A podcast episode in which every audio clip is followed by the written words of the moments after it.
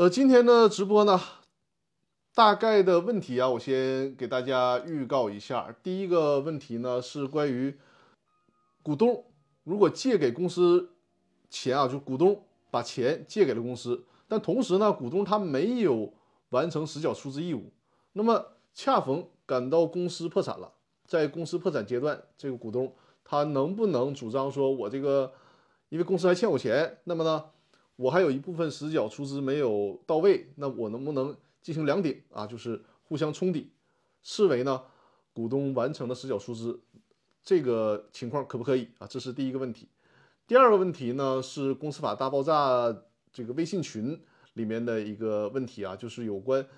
呃破产的时候啊，这个公司破产的时候，结果呢债权人没有被通知到啊，就是正常应该通知债权人申报债权吧，债权人没有被通知到。这个事儿啊，这个责任应该找谁承担？这是第二个问题啊。第三个问题呢，是我们在公司法大爆炸的微信公众号上，就是在开播之前已经提问的问题啊。这个问题呢，简单的说就是，呃，公司呢被收购了以后啊，有关这个被收购，然后当初呢用于公司的一部分贷款啊，包括被收购公司这个股权的质押。应该怎么处理啊？这个问题，第四个问题呢？第四个问题里面实际上有三个小问题啊，就是包括，呃，股东能不能进行联合的行使这个表决权的问题。再有呢，就是这个股东的表决权啊，股东之间他们呢让渡一部分表决权啊，那么是不是需要其他的股东同意？再有就是从有限公司的角度啊，能不能？不按照出资比例行使表决权，而按照人头行使表决权，这是第四个问题里面涵盖的啊。第五个问题呢，就会相对复杂一些啊，就是有关公司的股东应该是有有关那个优先购买权的问题啊。因为我看到叫雅痞的这位朋友啊，在直播间的，因为这个问题呢，因为问题比较复杂，再加上呢，问题本身有一些不清楚、不清晰的地方，我们需要在直播间一边进行互动沟通，然后一边来分析你这个问题，好吧？这个是目前啊，在开播之前收集到的这几个问题。大家如果有其他的问题啊，欢迎在直播间随时的提问，或者是问题比较长，那也欢迎在呃这个微信公众号上面进行提问啊。再有就就是如果时间允许的话啊，会邀请我的合作伙伴，就是呃这个绩效管理专家的郎老师啊，跟我们做一个连线的互动啊。郎老师也是在这波疫情当中啊，属于。杨康派的啊，所以说我们如果时间允许啊，我我们跟郎老师进行个互动。那好，那咱们就开始本次直播的问答环节。好，咱们看今天的问答环节，第一个问题，这个问题大家能看清吗？稍等啊，这个幻灯片可能是我拉伸的太多了，看不全啊，没关系，稍等我一下，我我稍我调整一下这个幻灯片的大小啊，这样的话呢，便于大家能够看清楚啊。第一个问题呢，是来自于《公司法大爆炸》音频课程，就是喜马拉雅平台上的一个问题啊。我觉得这个问题非常好，所以说呢，也作为了这次直播的一个主题。这个问题看一下啊，他的问题是：公司进入破产程序之后，股东对公司的借款是不是就不能再转化为出资了？大家这个问题本身大家能理解吧？就像刚才开播的时候我所说的那样，实际上呢，就是作为股东，他呢没有向公司履行出资义务，无论是说出资期限到期了没有履行，还是说呢认缴出资，但是出资期限还没有到，无论是这两种情况的哪一种啊，总之这个股东呢没有履行，还没有履行出资义务，然后呢，在这个期间。这个股东却借给了公司啊，就向公司出借了一部分钱，比如说把一百万借给了公司，而恰好呢，这个股东他有一百万的出资义务没有履行，在这个过程当中遇到了公司破产，公司破产了，那在这个阶段，作为这个股东，能不能说，哎，那你既然公司破产了，你也不用还我钱了，但是呢，就视为我履行了出资义务了，能不能这样说？啊，这个问题是一个很好的问题啊，也是比较有难度的问题。这个跟大家在直播间里分享一下这个事儿啊，这个事儿呢，呃，首先它从法律的技术角度是比较复杂的。再一个呢，就是对于我们作为股东、作为投资方来讲是很有借鉴意义的。就是我们可能认为，哎，我借给公司钱，因为经常会有这种情况，就是我们认为呢，一旦完成实缴出资了，这个钱是不能轻易拿回来的，对不对？我们一旦完成实缴出资，如果轻易的从公司拿回来钱，那么就会被认定为抽逃出资。所以说呢，就先不履行出资义务。但是公司运营还需要钱怎么办？那就把钱借给公司，让公司用，这样呢，随时可以把钱再拿回来，因为是借款嘛，我的出资期限还没有到，只是说我提前借给公司一部分钱，那我就随时拿回来，公司要还款。呃，采取这种方式，这种方式呢，如果没有遇到公司破产，没有问题；但是如果遇到公司破产，它的讲究就比较多了。首先呢，就是它要分几种情况啊，分几种情况。如果是在破产前的六个月内。进行了抵消，那么按照破产法的规定，在这个企业破产，然后在已经宣告破产的时候呢，往前数六个月，在这个期间，不能向个别的这个债权人清偿债务。那么这个股东所谓的以这个向公司的借款来抵顶他的出资义务，实际上呢就会被认定为是公司向这个股东个别的清偿债务。在这种情况下，就违反了。企业破产法当中，就是这这个公司破产前六个月不能个别清偿债务的规定。而且啊，关于这个问题，最高法院在九几年的时候有一个司法解释。尽管那个时候呢，企业破产法还没有出台实施，但是呢，那这部很古董级的司法解释现在依然是有效的啊。这个这也不叫司法解释吧，它是应该叫最高法院的一个复函啊，它的是一个复函。这个复函的名称我可以告诉大家，大家如果。有必要的话，可以事后检索一下，然后把它下载下来啊。就是最高法院关于破产债权能否与未到位的注册资呃注册资金抵消问题的复函，在这个复函里面，最高法院也是持否定态度的啊，是不允许的。那另外一种情况就是，如果说呢公司呢不具备破产的原因，或者是呢抵销行为发生在破产受理前六个月啊前六个月，就比如说我这个。抵销是在公司宣告破产之前一年进行的抵销，那在在这种情况下是没有问题的，在这种情况下没有问题，因为它不首先它不违反就是在公司破产前六个月不能个别清偿债务的这种规定，再有呢就是从无论从财务处理上还是从民法典的角度都是可以的。从财务处理上，那就是一借一还，然后我再把这个还回来的钱呢作为我。履行实缴出资义务，从财务上这个是可以解释解释得通的。再有呢，就是从这个民法典的角度啊，民法典的角度呢，就是相当于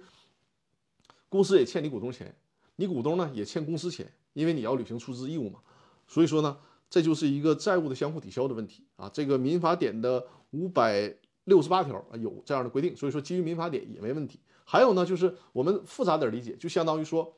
我用现金出资一百万，我改成了。用债权出资，也就是我享有对公司一百万的债权进行出资，这个理论上也可以啊，但通常我不建议大家这么做，因为你这么做的话，就相当于费了二倍事儿啊。你用这个非货币出资，你还得进行评估，很麻烦。实际上，从这个抵呃冲抵的角度，从财务的角度解解决就可以了啊，这个没有问题。所以说呢，只要不违反企业破产法就可以。呃，如果是如果是啊，是在企业这个公司。破产前六个月，你进行的这个抵顶，那么被债权人发现了，或者是被破产管理人发现了，人家是可以申请撤销的。所以说呢，如果是在破产前六个月，或者是哪，甚至于说都在破产的过程当中了，因为你一旦破产了，这个破产管理人就肯定会找到你股东，发现，哎，你这个股东啊，你还没有履行出资义务呢。那么尽管你的出资期限还没有到，但是企业应该已经。应然已经进入破呃破产了，所以说呢，就视为你的出资期限需要提前到期了，你需要提前履行出资义务。然后你跟人破，你跟人家破产管理人说，哎，那不对啊，我不用履行出资义务了，因为我呢，呃，这个还向公司出借了一百万，那进行两抵了。你在这个时候想再谈抵顶，这就不可以了啊，就违反了我刚才说的个别清偿的这个规定了。而且呢。股东本身就是有具有特殊身份的啊，因为是甚至于说，在这个理论当中，呃，股东作为公司的债权人，有的时候的做法是说要股东劣后于普通债权人的，所以说股东的这个地位也是非常特殊的啊。否则的话，你这种做这种提前清偿，就相当于利用股东的这个便利，损害了其他债权人的利益了。因此，这样这样的行为是这个企业破产法所不允许的。那么说这个问题，就告诉大家一个事儿，你想想啊，就刚才我提到了，在企业没有发生破产的情况下，那么公司的股东为了随时把自己的钱从公司里拿回来，那么他通常呢是不完成实缴出资，因为出资期限还没有到嘛，把这个钱借给公司。但如果很倒霉的话，一旦遇到了公司破产，就会出现一个很什么什么很悲惨的情况呢？就首先，公司一旦破产，肯定是资不抵债的。那我们假设公司是没有钱来偿还你股东当初借给公司这一百万的，我们就以一百万为例子，啊，就是说你把一百万借给了公司，但是因为公司破产了，公司呢还没有钱还你，反过来呢，破产管理人还得要求你股东再履行一百万的出资义务。这个情况啊，就是按照企业破产法的规定，作为股东，你确实就需要。履行这个义务，因为首先你不能允许你抵顶嘛，既然不能允许你抵顶，那就相当于你还有一百万的出资义务没有履行，那你这里外里就得是多出来二百万支付给公司。本来如果你老老实实的履行出资义务，当初啊，那你就是履行一百万出资义务就可以了。那现在呢，实际上你要赔进去二百万，就这个意思啊，就是相当于说你的借款，你向公司出借的款项要不回来了，你还得照样履行你的出资义务。这就是一个非常糟糕的局面了啊！所以说呢，这就是在那个喜马拉雅 FM 平台上这位听友的一个提问啊，我觉得是一个很好的问题，拿到这里和大家进行分享啊。如果有不清楚的地方，欢迎大家随时在直播间进行提问啊。直播间好多朋友在线啊，好的，感谢大家支持。另外一个呢，请大家把我的直播间啊，在这个回答问题的间隙，把我的直播间呢。转发出去啊，或者是转发朋友圈，或者是转发给身边的朋友啊。欣欣说非常清楚，好的好的，谢谢啊。那就大家欢迎大家对我进行一个支持啊，把我的直播间进行转发，或者是转发到微信群啊，或者是转发到朋友圈啊，或者是转发呃，就是有公司股权需要的朋友啊，进行转转发，并且呢关注我的微信视频号。我们接着来看第二个问题啊。第二个问题是这样的，它是来自于《公司法大爆炸》的微信群啊。这个《公司法大爆炸》的微信群是已经有四五年的时间了。这个微信群里面呢，就是还是很活跃的，而且这个群的人数也是快达到上限了啊。但是是一个付费的社群啊，在这个微信群里面呢，有过公司股权的问题啊，甚至于说劳动这个相关的法律问题啊，还有。绩效管理的问题啊，都可以在这个群里面进行互动讨论，包括郎老师啊，包括我们的劳动法的专家于律呃于律于律师啊，都在这个微信群里嘛。所以说，如果大家有加入微信群这种需求的啊，可以和我联系。那么我们先看一下这个微信群里面的讨论的这个问题啊，说呢债务人破产，但是呢。管理人或者是法院啊，没有通知申请执行人的我方当事人，请问管理人需要承担赔偿责任吗？这个问题我给大家解释一下，可能大家一直不知道，就是因为说的比较专业嘛，这个话说的比较专业，实际上就是这样的一个情一个场景啊。公司呢进入破产了，比如说 A 公司进入破产了，那么 B 公司作为 A 公司的债权人。正常情况下，一旦呢进入破产，那么法院呢应该是通知已知的债权人，比如说在这个呃财产清单上已经列明了 B 公司呢是 A 公司的债权人之一，那么法院当初应该通知人家。还有呢就是如果正式的进入破产，也是已经聘请了破产管理人，呃，通常破产管理人应比如说是一家律师事务所啊，那么担任破产管理人的时候呢。破产管理人也应该去通知这些已知的债权人，比如说通知他们什么时候来开债权人会议等等啊，应该去通知这些债权人。结果啊，这位公司法大爆炸微信群里的朋友啊，他提的这个问题就是这样，就是说没有被通知，作为债权人没有被通知，法院也没有通知，是这个破产管理人也没有通知，这种情况下应该怎么办？呃，其实啊，关于这个问题，首先。在企业破产法里面确实规定了，就是作为法院呢，他有一个需要通知的义务啊，就是法院呢需要在这个呃破产这个申请受理之后呢，在他的呃债务清册啊，就是债务的清册获得了这个债务的清册资料之后，在一定期限内需要通知债权人，因为这个债务清册嘛，肯定上面就写了公司有哪些债务，有哪些债权啊，那这个时候呢。财产清册里边，比如写张三李四什么呃 B 公司之类的，那么作为法院应该去通知。但问题是，如果法院没通知怎么办？这个在目前法就，如果你从企业破产法的角度没有找没有办法找到答案，那你说有人可有人可能会问啊，那是法院的问题，是不是要申请国家赔偿啊？这个事儿，嗯，至少我在这里面没有办法给大家一个直接的答案。它是在理论上是值得探讨的啊，这是法院没有通知的问题。那再加上破产管理人。破产管理人呢，他是确实有这个相关的义务。如果破产管理人没有履行他的职责，那么破产管理人是需要承担赔偿责任的。所以说，在这个环节当中啊，我们如果说法院没通知你，你可能是基于很多的考虑，加上呢是否能胜诉这个事儿也不好也不好做。所以说，你能不能提起国家赔偿这个就很难了。但是如果你确定是破产管理人没有通知，导致你没有及时的申报债权，造成损失了。那么可以要求破产管理人承担相应责任的，这个是对这个问题的一个回复，包括这个详细的内容啊，这些回复也都是在公司法大爆炸的微信群里面，我们已经互动交流过了。那我觉得这个问题还是很有典型性的啊，拿来和大家分享一下。呃，下一个问题是蓝的提问啊，在开播之前，在我的微信公众号里面留言提问的，我们看一下他这个问题啊，他说：“张律师你好啊。”请问一家公司想以股权并购的方式向银行申购并购的贷款，担保方呃担保方式为收购的股权质押被收购公司名下不动产抵押，同时与被收购的企业约定，被收购企业日后享有回购权利。如果日后不回购，则收购公司享有对抵押和质押财产的处分权。这对银行有什么风险？兰，你在没在直播间？这个问题我也是需要和你在直播间互动一下才可以啊。兰，你在不在直播间？在的话告诉我一声啊。因为他这个问题里面提到的就是有关质押的问题啊，说被收购的企业约定，被收购企业日后享有回购权利。这个我不知道你说的是一个什么样的回购权利啊？因为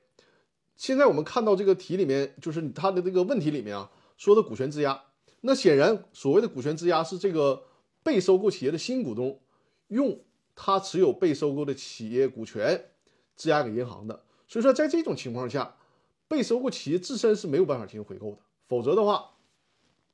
那不成呃那不成了变相的抽逃出资了嘛，对吧？所以说，在这个被回购企业啊，他是没有办法回购自己的股权的。所以说，你这个问题里边。可能是没有描述清楚啊，就是这个回购的问题，现在是解释不通的。如果日呃日后不进行回购，则收购公司享有抵押或者质押财产的处分权。是这样啊，就是你说享有处分权啊，正常情况下应该是银行。如果你出现了没有还贷啊，没有还贷，那么银行应该对这些呃抵押物或者是叫担保物，它行使相关的权利啊。你要说收购企业享有处分权，那只能是这个收购企业他偿还了全部贷款之后才能享有这样的权利啊。看来蓝是没有在直播间呐，那很遗憾啊，这个问题我们就过了，因为这个问题你你这个问的实在是不清晰，我们只能靠猜啊，简单回答你这个几个问题。如果在后续啊，包括收听直播回放的时候，你可以进行补充性的留言啊。那我们就先看下一个问题，下一个问题呢是。雅痞的提问啊，这个问题里面涵盖了三个小问题，我们一个一个看吧。他说呢，呃，你好，张律师啊，第一个问题，持有百分之十股份可以召开临时的股东会，呃，董事会召集主持临时股东会解散公司啊。如果两个股东一共持有百分之十，行使以上权利可以吗？实际上这个问题就在问啊，就是在公司法的角度，它规定了一些股东的权利，比如说你是。持股百分之十，你可以提起这个召集临时股东会。还有呢，就是比如说申请公司解散，你要持股呢，在表决的时候，比如说公司的一般事项持股百分之五十一，就超过百分之五十嘛，就可以对公司的一般的事项呢进行决议了。那么对重大事项，比如说呃这个合并、分离、解散、增加、减少注册资本、修改公司章程等等啊，对这些问题呢需要三分之二以上的表决权。实际上呢，他在问，就比如说单拿出来一个股东，他可能并不享有这么多的表决权。比如说那个百分之十要求你呢召开临时股东会议，结果这个张三股东只持有百分之五。哎，那李四他也，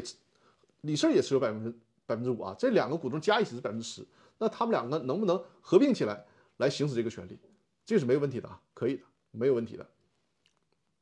比如说你持股百分之十，要求召开临时股东会啊，或者要求公司这个申请公司强制解散了，你们要联合持股，只要表决权超过了百分之十啊，达到了百分之十，这就是可以的，可以。呃，欣欣问，请问什么时候直播？第一次进直播啊？直播时间啊，直播时间是每周日晚上的八点，通常直播是一个小时的时间啊，八点到九点，直播的时间都是固定的啊，每周日晚上的八点开始。直播的平台就是微信视频号的这个平台啊，可以搜索张根源律师就可以了。好，我们接着回答雅痞的第二个问题啊，他说呢，甲乙丙三个股东持股呢分别是百分之四十、百分之三十，另外一个呢也是百分之三十，现在。开股东会，甲乙站队啊，要修改公司章程，把甲的表决权定为百分之六十八，丙反对，请问股东会决议有效吗？啊，这是一个很好玩的问题啊，就三个股东，那相当于说什么呢？就是甲乙他们合计是持有百分之七十，但实际上呢，甲股东只持有百分之四十啊。那么召开了股东会，修改公司章程，首先刚才我也提到了，可以大家的表决权可以合并起来嘛？那么甲乙他们合计持有百分之七十，那就可以修改公司章程，没有问题。那公司章程里面规定，这个相当于同股不同权了。就是说，甲呢虽然持股百分之四十，但是呢享有百分之六十八的表决权。这个啊，就是如果约定的清晰，这个公司章程里面约定的清晰是有效的。为什么说约定清晰有效呢？实际上就你会发现是什么呢？就相当于说，股东乙自己拿出了百分之二十八的表决权，给到了股东甲。这是一个愿打一个愿挨，他们甲乙之间，他们之间是一个互动的啊，他们之间是自愿的。这个修正案并没有损害到股东丙的任何利益，他不是说，哎，我这个两个人持股百分之七十，然后呢，我要求甲他享有百分之九十的表决权。如果这样的话呢，必然要触动到丙的一部分表决权。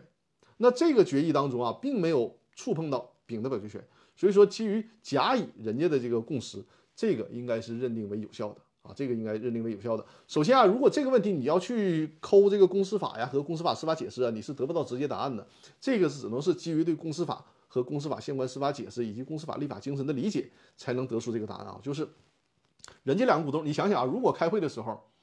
要不然人家人也是站在一起的，对吧？无非就是他们提前把这个事儿就给确定下来了，就是不用每次表决的时候，这个乙股东说，哎，我要跟随着甲来进行表决，不用了。乙股东呢，直接就把自己百分之二十八的表决权给到了股东甲，这个没有问题啊，就是相当于说人家自己商定的。实际上这个事儿啊，实际上这个事儿呢，也可以不用修改公司章程，就是甲和乙之间直接签个协议也是可以的。就针对这个问题啊，就是说乙说了，我呢把百分之二十八的表决权给到甲，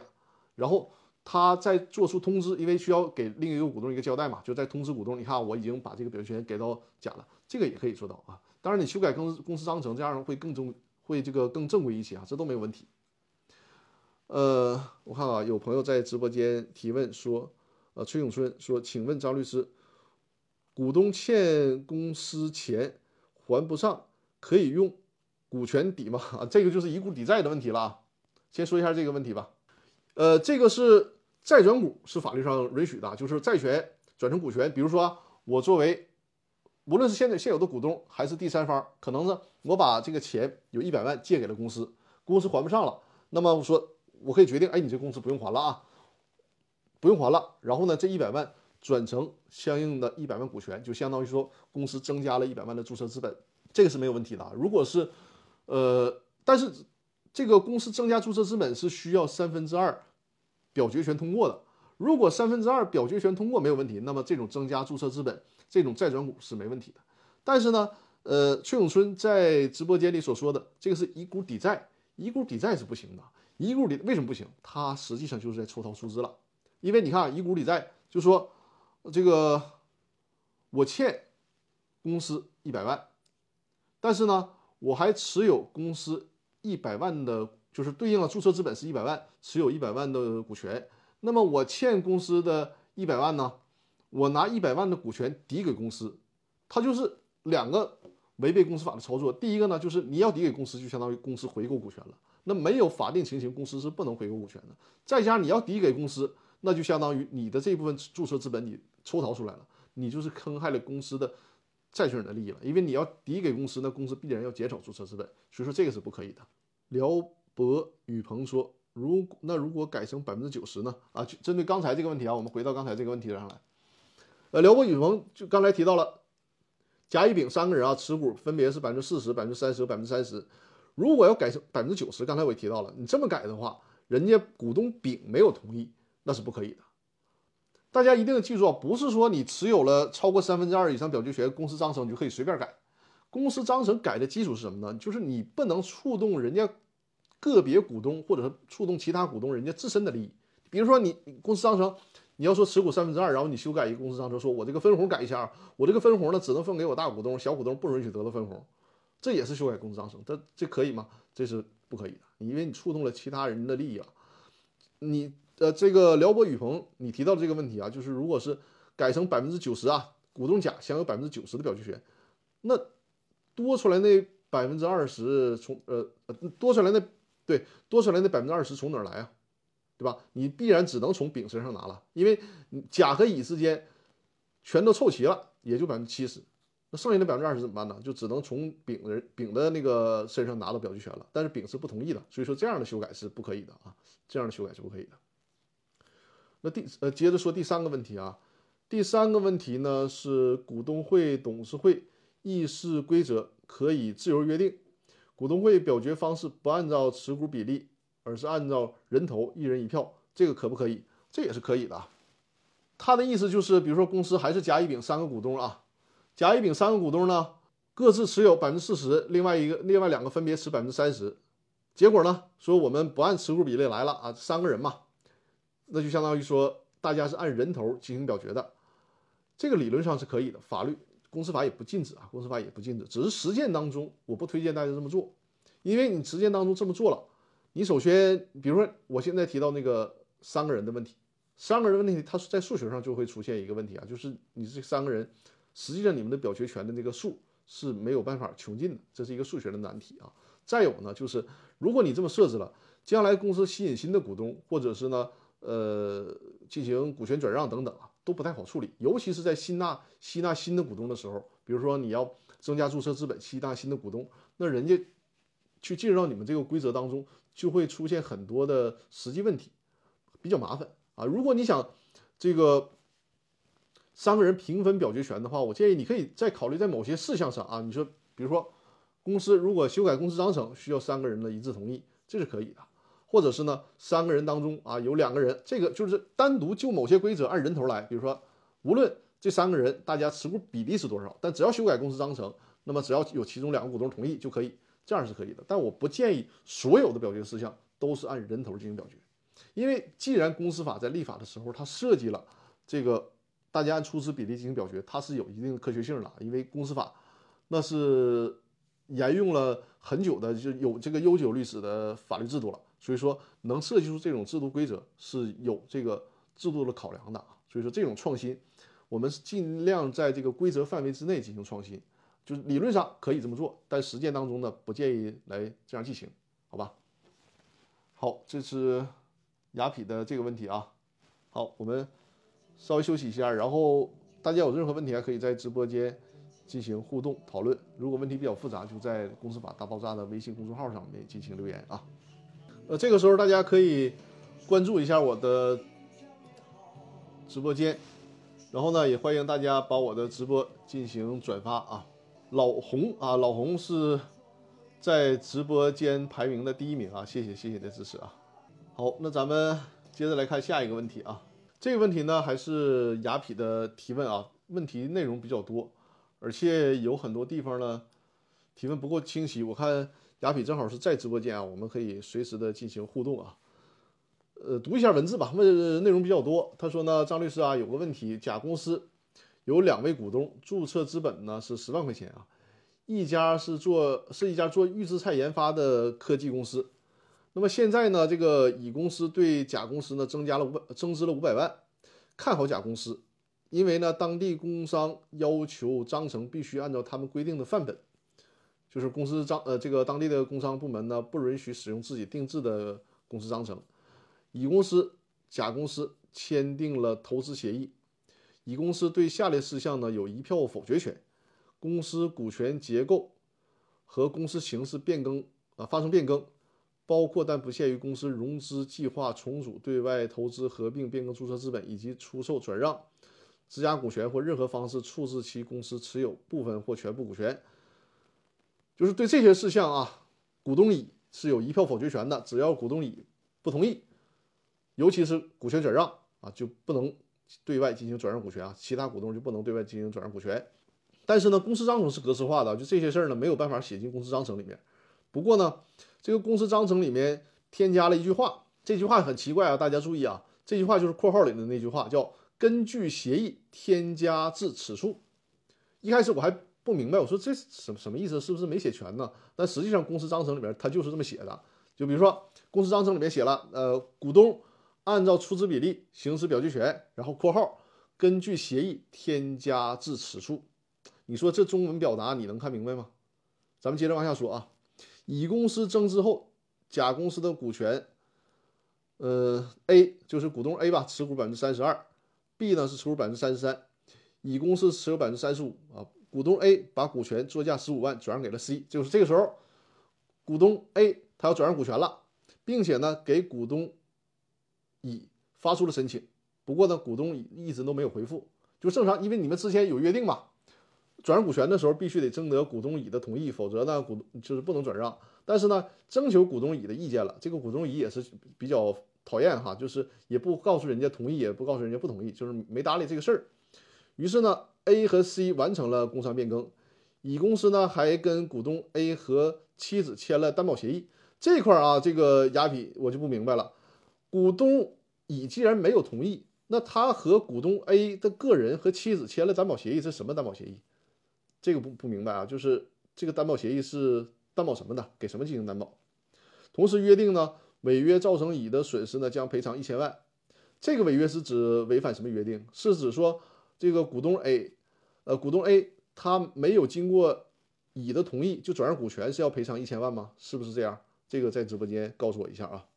然后接着往下看，乙公司进行了起诉啊，现在法院的判决投资协议。添加至此处使股东意思自治有法律效力，但不能对抗善意第三人，股权转让成立，又判罚甲赔偿乙呢一千万。现在有点不明白法院的判决。股东 A 转让股权的时候已经告知了乙，乙没有回复，那么是不是放弃了优先购买权？为什么判决 A 对公司承担赔偿责任？问题比较多啊，大家清楚了吗？我给大家简单的描述一下吧，大家可能就明白了。这个文字比较多，实际上简单的说就是。呃，这个新股东进来之后，大家，比如说公司现在有三个股东了，约定呢，其中这个股东乙啊，他呢对于股权转让的事儿有一票否决权，就是说虽然有三个股东，但是只要其中这个股东乙他不同意，另外两个股东是不允许对外转让股权的。如果对外转让了，就要赔偿给股东乙一千万的违约金，就这样。但是呢，这个特殊的约定啊，因为正常。按照公司法的约定呢，股东是可以对外转让股权的，只不过呢，事先呢需要经过其他股东同意，如果其他股东不同意呢，就需要行使优先购买权，只是这个规则。那么 他们创设了一个规则啊，雅比说我说的对是吧？行，那我看来我我理解的还是比较正确的。他们创设了一个规则，但很糟糕的是呢，当地的工商行政管理部门还不允许。哎，我想问一下，是哪哪哪个地方的工商行政管理部门这么不讲理啊？你可以方便告诉我一下这个这个城市吗？让我也见识一下。就是现在，因为我的客户当中啊，所遇到的顶多是在公司设立的时候，那么强制你要求你用它的这个规范版本啊，就所谓的范本吧。但是只要公司设立成功之后，你可以自己 再修改公司章程，然后替换成自己个性化的版本啊。秦皇岛，啊，这也确实是比较比较奇葩了啊。正常情况下，你遇到这种情况，这个工商行政管理部门如果这么做，真的是这个公司制度都实施了多少年了？如果还能有这样的规定，确实让人匪夷所思了。就刚才我提到的，只是说在公司设立的时候，有些公司呃，有些工商行政管理部门让你必须用这个范本，然后之后呢，你们可以自己改。结果，这个当地的工商行政管理部门呢，就压根儿不允许改，导致没有办法了。这个特殊规则呢，只能是写进那个公司章程里面做一个备注。但是如果正常的备注，通常我给客我给客户做的这个公司章程，面对这个问题的时候，那咱们只能说硬塞进去一条，塞进去什么呢？就是说，公司章程和股东协议约定不一致的，以股东协议为准。而且为了避免就是这个雅痞。所所呃所说的这个情况出现啊，就是说，如果你单加这句话，还会有问题。什么问题呢？新的股东进来之后，他说你虽然加了这句话，但我不知道你们之间到底是什么股东协议啊，对吧？所以说为了完备起见，通常我会加上一个前缀，就是说，比如甲乙丙啊，甲乙丙三个股东在什么什么时间就这个公司签署了股东协议啊，签署了股东协议，甚至于说我可以把这个股东协议作为附件，在这个公司里面呢进行公示。然后呢，再写上，如果公司章程与股东协议啊，与我们签署的这个股东协议约定不一致的，以股东协议约定为准。这样的话就比较完备了，就比较完备了。但是呢，呃，雅痞提到的这个朋友啊，他的朋友这公司章程里面加上了这么一句话啊，叫根据协议添加至此处。你说这个文字的表述虽然也是中文啊，但是呢，你放在这个章程里面，你让谁看能明白是啥意思呢？嗯，就是当初添加这几个字儿，嗯，是基于什么考虑啊？还是说，是从哪儿直接扒的这个文字啊？还是怎么样啊？因为这句话啊，根据协议添加至此处，你让人咋理解啊？确实理解不出来啊，就是莫名其妙的出现了这几个文字，感觉好像是在这个计算机输入的时候，可能是有些地方出错了，会出现这个文字啊，就不知道。所以说啊，正是这样，那么。在其中一个股东转让了股权之后，股东乙跳出来了，说不同意，而且起诉到法院。法院也是啊，作为审判的法官也没明白你们这个这句话叫“根据协议添加此处”到底啥意思。所以说呢，法院基于这个，他来判断说你的这句话没有办法去约束人家买股权的那一方啊，没有办法去约束买股权的那一方，因为人家这个买股权的那一方呢是没有办法了解你们之间到底是什么协议的啊。甚至于说，你这个协议连股东协议都没写，就写一个根据协议，这到底是啥协议啊？不清楚。所以说呢，添加的这几个字儿是没有办法约束第三方的，就这个意思啊。啊，雅痞是再次肯定了我的这个推测哈。好的，好的。但是呢，现在有一条，就是说，首先你这个所谓的叫根据协议添加至此处，不能约束第三方，这是一方面。再有呢，就是这个违约责任算不算 A 股东？违约这个情况啊，我认为怎么讲呢？确实有争议，就是算不算 A 股东违约？首首先啊，这个股权转让对于第三方来讲，它是一个善意取得啊，买了也就买了，这个第三方就买到了。但是追到这个 A 股东，你算不算一个违约？我觉得确实是这个有争议，因为什么呢？A 股东已经通知你这个股东乙了，那你说你同意不同意？你倒是表个态呀，你不吱声算什么意思啊？因为在这个公司法当中啊，如果默认情况下。通知其他股东，比如说我告诉你了，我要转让股权，我而且而且我是向第三方啊，就是现有股东以外的第三方转让股权，我问你同不同意，你总要给我个答复啊！如果你不给我答复的话，我不能等你一辈子，对吧？所以说，从这个公司法的司法解释的角度，给了一个合理的期限，就是一个月的时间。如果给你一这一个月的时间，你股东不做任何表态，就默认为你同意了，那这是一个公司法的司法解释。而现在你们自己的这个。股东协议呢，可以说啊，就是你们这这个股东协议也是做的很糟糕。你该把这个事儿呢，该写清楚的没有写清楚。你光写了这个乙他有否决权，但你没有料到这个乙他会玩这么一套，就是都不回复，对吧？实际上呢，你们应该进一步的想，如果完备这个股东协议，应该在股东协议里面写上，就参照，实际很简单嘛，你就照抄那个公司法司法解释都可以啊。就是说我如果通知你股东了，股东乙啊通知你了。但是你不表态，一个月的时间不表态就视为你同意了。如果你有这样的约定就可以的。但是呢，即便没有这样的约定，从公平的角度啊，我认为法院也应该去参考，就是参考那个公司法的司法解释。如果你通知乙了，乙呢可能就是三五天没有回复，然后你夸你就把这个股权给卖了，这个情况你 A 认定 A 违约这是可以的。但如果超过一个月了，比如说两三个月，你这个股东乙呢都没有做出表态，这个时候股东 A 再卖股权，这个从公平的角度也是可以的，并且也有就是这个公司法的司法解释是有参考价值的。如果是这种情况，那就不应该判决股东乙承担违约责任，啊，就不应该判决股东 A 啊，不应该判决股东 A 承担违约责任。呃，雅痞，这是我对你这个问题的分析和回复啊。也可以在我解释完之后，你还有什么不清楚的，在直播间直接沟通和交流，或者是你对我的回复啊，还有哪些疑问，也可以在直播间交流啊。就首先，我认为判决当中详细的，我也也很希望听你说一下，就是说他这个股东 A 啊。转让股权啊，你直接说了，呃，雅痞说没超过一一个月，说是二十四天就转让了。你看，所以说嘛，就是首先你们的这个股东的协议不完备，再加上呢，你们的这个就是对于公司法的了解也不够完备，才导致了出现这种情况，就是还太心急了。你就再等一个礼拜，可能就不会是这样的判决结果了。那我认为，基于这种情况啊，那么法院判决你这个股东 A。承担违约责任，那就也就不太冤枉了。判了朋友赔偿一千万，那你这个股权转让价款转了多少钱呢？因为它也有个公平性的问题嘛，对吧？你比如说你这个股权就转了十万块钱，然后让你赔一千万的违约金，这个违约金过高啊，你可以申请就是适当的调整，适当的调整这个违约金呐。股权转让价款十五万，然后判赔一千万，这个确实是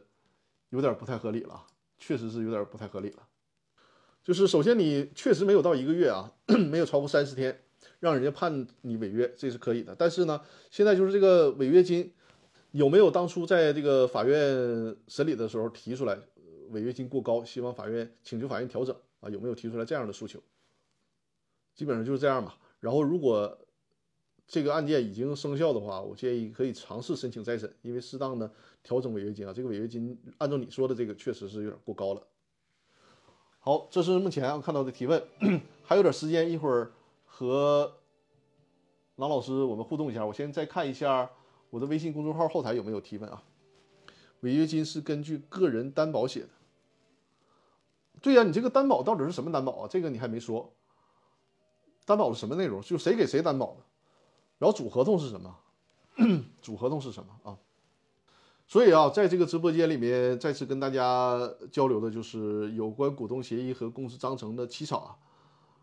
呃，如果有条件的话，建议是和我联系啊，我来为大家提供这方面的专项的法律服务。这样的话呢，会避免很多的麻烦。像这种啊，动不动就一千万的违约损失，那如果当初有一个完备的股东协议和公司章程的设计，也不会出现这种情况。这是我的微信号啊，如果大家有公司股权方面的问题啊，或者线下法律服务的需求，还有常年法律顾问的需求啊，都可以和我联系。微信是五二幺五六三二。呃，老红说，我问了一个问题。老红，你的问题是在直播间问的，还是在微信公众号问的？在直播间没有看到，是不是触发了什么敏感词，在直播间就看不到了？热爱生活说，张律师，一个股东实际缴纳了出资，呃，实际缴纳了注册资本。几年以后，其他理由取出，是否认为抽逃出资？能否开除他股东资格？缴纳了注册资本，几年之后取出，他缴纳注册资本，他可不是银行存款呐，你不是你想取就能取的呀。注册资本是不允许你取出来的，取出来那就是抽逃出资了。既然抽逃出资，你说开不开除他股东资格，这个不是公司能决定的啊。你公司想开除他股东资格，可能人家债权人不同意也不行，因为他防止你抽逃出资，主要是保护债权人的利益。就是债权人说你你想跑你也跑不了啊！你比如说你有一百万的出资，你抽回去了，然后你说股东开除的出资，开除这个股东身份，从而减少一百万注册资本，人债权人还不干呢啊！你这股东你必须留在这儿，你还必须把这个一百万给我补回来，这是债权人的角度啊。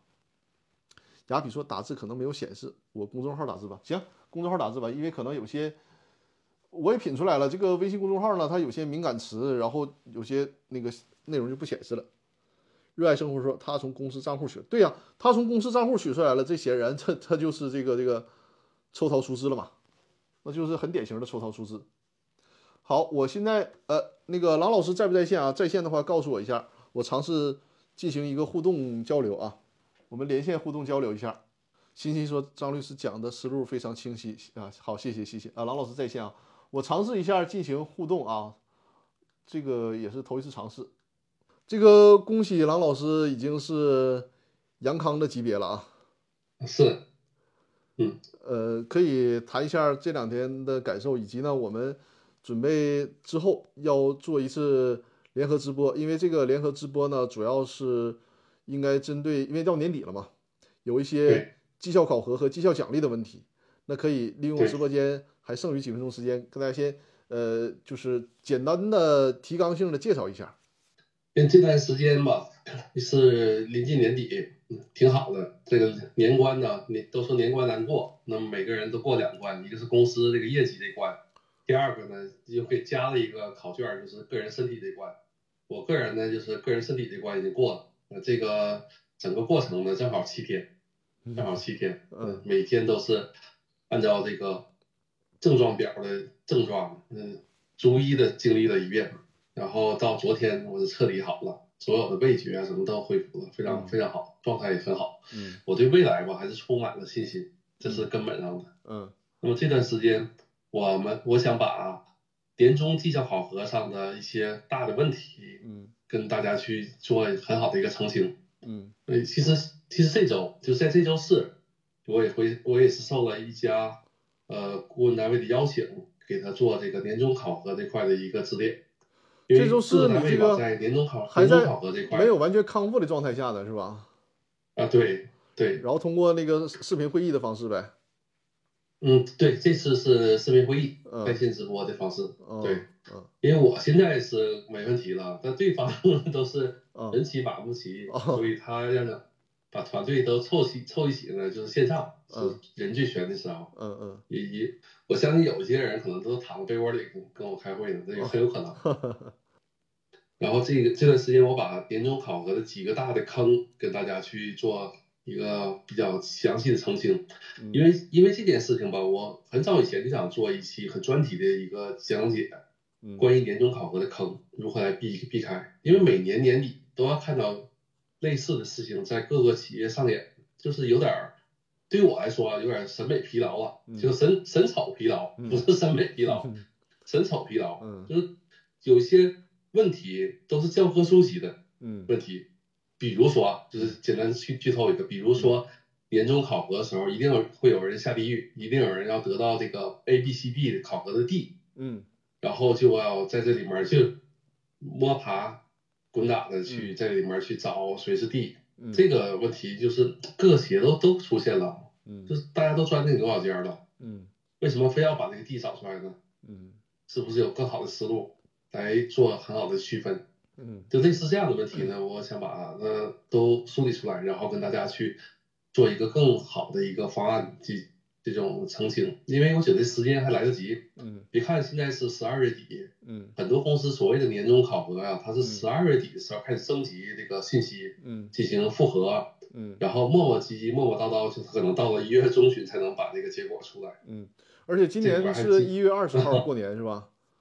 对呀，而且今年很特殊，我我提醒今天在直播间里的所有的朋友，今年的那个阳，我们的阴历年就春节它比较早，是一月上旬，嗯，我们在这边老话叫就是就是早年，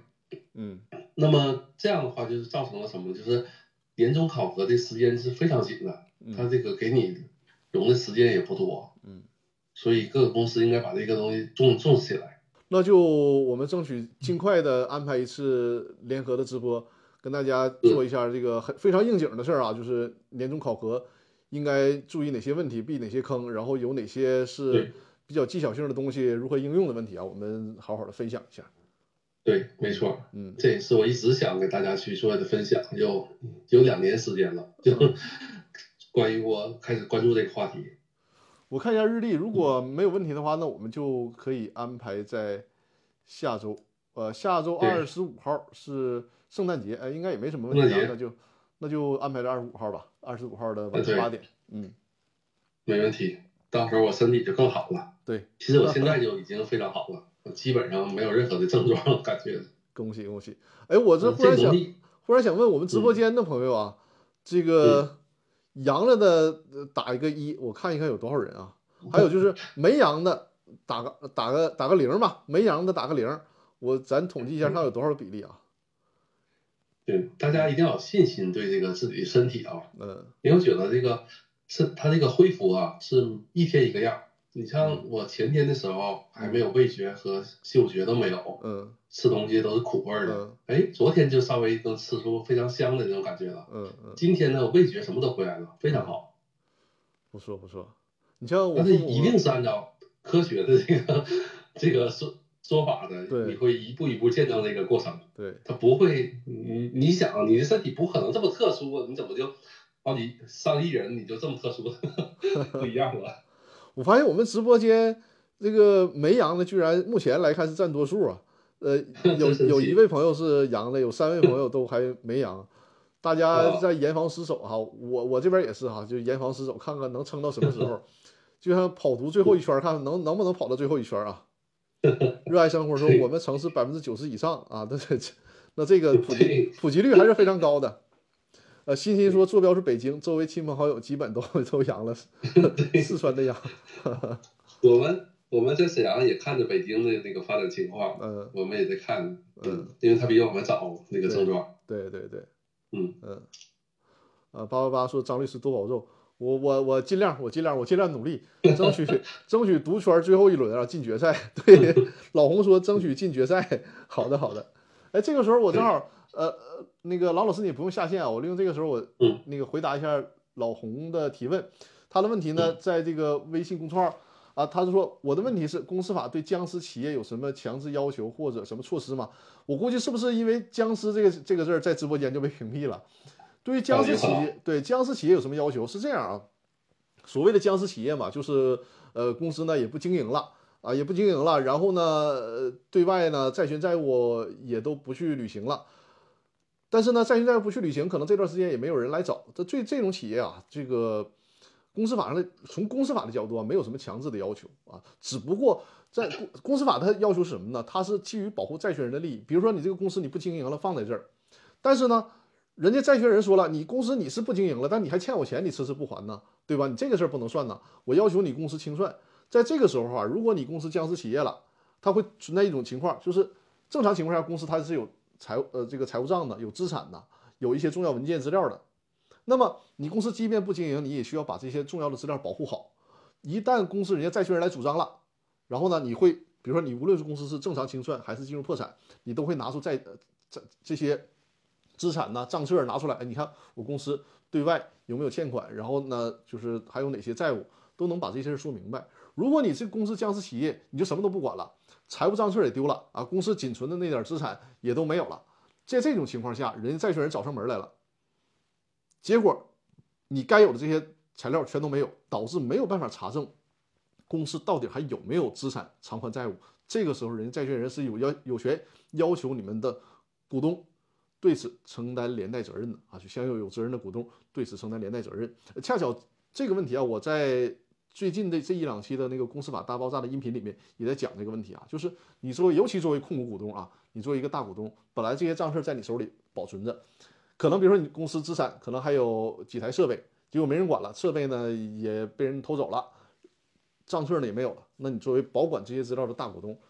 将来是要对此承担责任的。除此以外，你就要说从公司法的角度，你说这个公司呢长期不经营怎么办？从公司的法的角度没有什么要求啊，它是。这个建筑于什么行政部门？比如说，